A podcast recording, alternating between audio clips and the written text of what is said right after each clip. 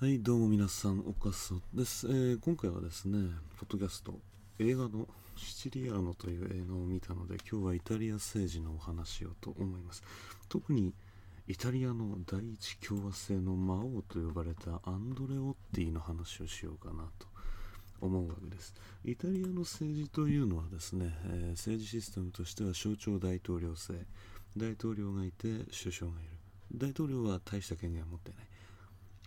立憲君主制の君主が大統領になったようなバージョンということです。さらに議会は、えー多党制、選挙制度がにもよるんですけれども、イタリアはですね、なかなか単独過半数を取るのが難しい選挙制度になってまして、その中でだから皆さんあの党同士で連立を組んで政権を発足させてやっていくんですけれども1943年にムッソリーニが、えーの基盤が悪くなってからイタリアは急速に、えー新しい政権を立てて反ムッソリーニの機運を高めていったわけです。イタリアの政治を見る中で重要なのはムッソリーニというものとバチカンそして敗戦。この3つが重要なんです。大体敗戦すると,、えーとまあ、ムッソリーニもヒトラーも、まあ、日本もそうですけれども右っていう発想ですね。思想極右というものに対してものすごい反発を持つんです。ドイツなんてのは憲法で禁止したぐらい日本は未だに嫌われてますね。イタリアは逆にですねムッソリーニは愛されてもいるし嫌われてもいるという難しい立ち位置。でも大体敗戦するとですね急激に共産党の影響力が強まってくる。ドイツはこれなかったですけどね。フランスとかは反、えーナチとかでレジスタンスやってたもんですからムッソリーニが43年に降ろされるんですよね。でレジスタンスが起きて当然共産党が戦うことでフランスやイタリアはレジスタンスの影響力が強い。一方でムッソリーニは半分愛され半分嫌われていた。バチカンというカトリックというですね総本山。これは非常にキリスト教の影響が強い国イタリアです。ということなどがありましてイタリアの政治というのは非常に常に不安定な状況にあったということが重要なんですね。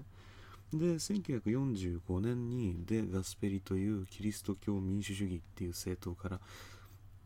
初めて首相を出してからキリスト教民主主義が崩壊する1994年までですがキリスト教民主主義っていう政党がほぼ、えー首相を、えー輩出してきたもう自民党みたいなもんなんですよ。日本でいうと。それぐらい長期にわたって政権を取り続けた政党が出てくるわけです。単独で政権作れたこともありますけれども、えー社会党とか共産党とか、えー共和党とかそういう自由党とかですね。各方面からの連、まあ、協力がないと政権運営は安定してできない。そのためイタリアのですね戦後の首相はですね平均任期が確か14ヶ月って言われてしまうぐらい不安定。で今のジュセッペ・コンテ首相はもう2年ぐらいやってますから実は結構珍しい首相なんですよ。さあ話をアンドレ・オッティというこの魔王と呼ばれた男にしていくわけですけれどもこの男はですね1940年こういや50年ぐらいからもう、えーデ・ガスペリ首相の、えー秘書役というか側近として活躍を始めて中道右派の政権さんの政治家としてですね、えー7度首相をやってですね、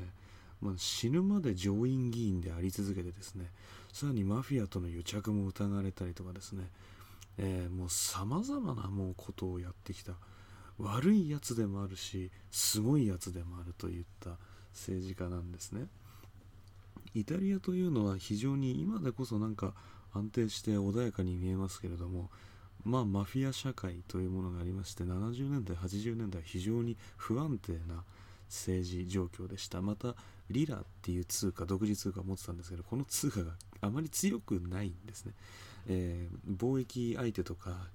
経済国際経済の状態によってはものすごいインフレーションを起こすしデフレーションにもなインフレーションをよく起こすような弱い通貨で政権は常にインフレとそしてまあ常に強い労組や共産党の影響力をいかに削いでいくかそして、えー治安をいかにですね良くしていくかっていうことに奔走せざるを得ない数十年を過ごしていくわけです。外交では欧州統合に積極的でありながら東欧諸国やソ連共産主義国に対しては敵対的な姿勢を、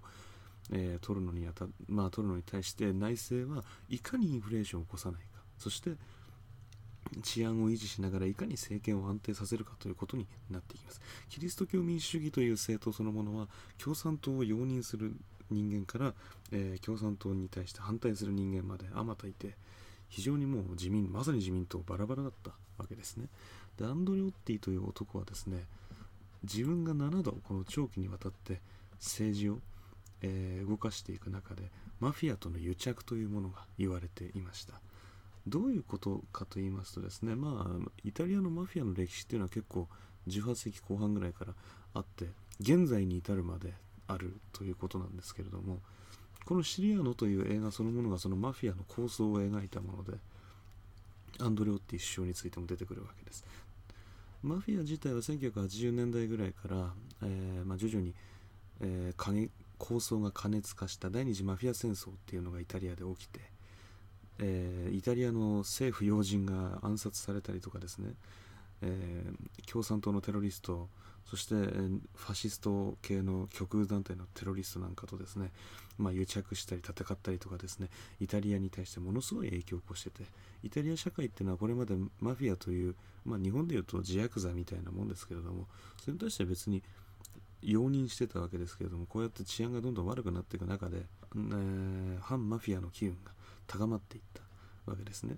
でもイタリアので政権を安定させるにはまあいろんなものと仲良くしてなきゃいけないんですよ。じゃないと殺されてしまいますからね、えー、その最たる事件っていうのがモーロ元首相誘拐事件っていうのがあるんですけれども、えー、イタリアの首相モーロさんって人がいたんですけれどもイタリアのモーロさんっていうのは共産党とかに対して割と容認姿勢だった。で当時アンドレオッティは首相だったんですけれどもモーロさんが誘拐されて赤、えーと、極左系のテロリスト赤の旅団っていうのに誘拐されてですね、えー、共産党に対してえー、もっと容認しろというような交渉をしてくる、まあ、取引をしようと持ちかけてくるんですけれども、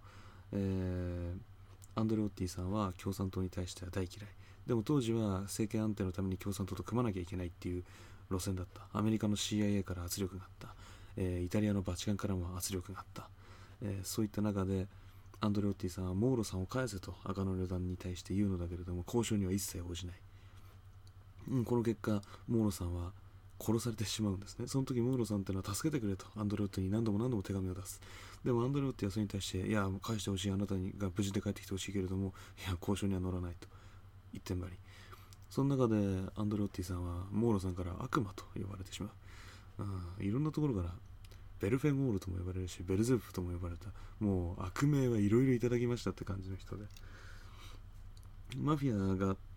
司法がですねマフィ反マフィアの機運が高まる中で司法当局や警察当局がマフィアに対して捜査圧力というものをですね司法圧力をどんどんどんどんかけていくとですね当然アンドレオッティさんのですねにも危険が及んでですねうん。アンドレオッティに脅しがかけられるわけですね。政治でどうにかしろというこの最たる事件が当時この反マフィアとして司法捜査を行っていたジョバンニ・ファルコーネ判事っていう裁判官の人がえー、車で移動している最中に爆破高速道路が爆破されてしまって殺されて暗殺されてしまうという事件が起きたりその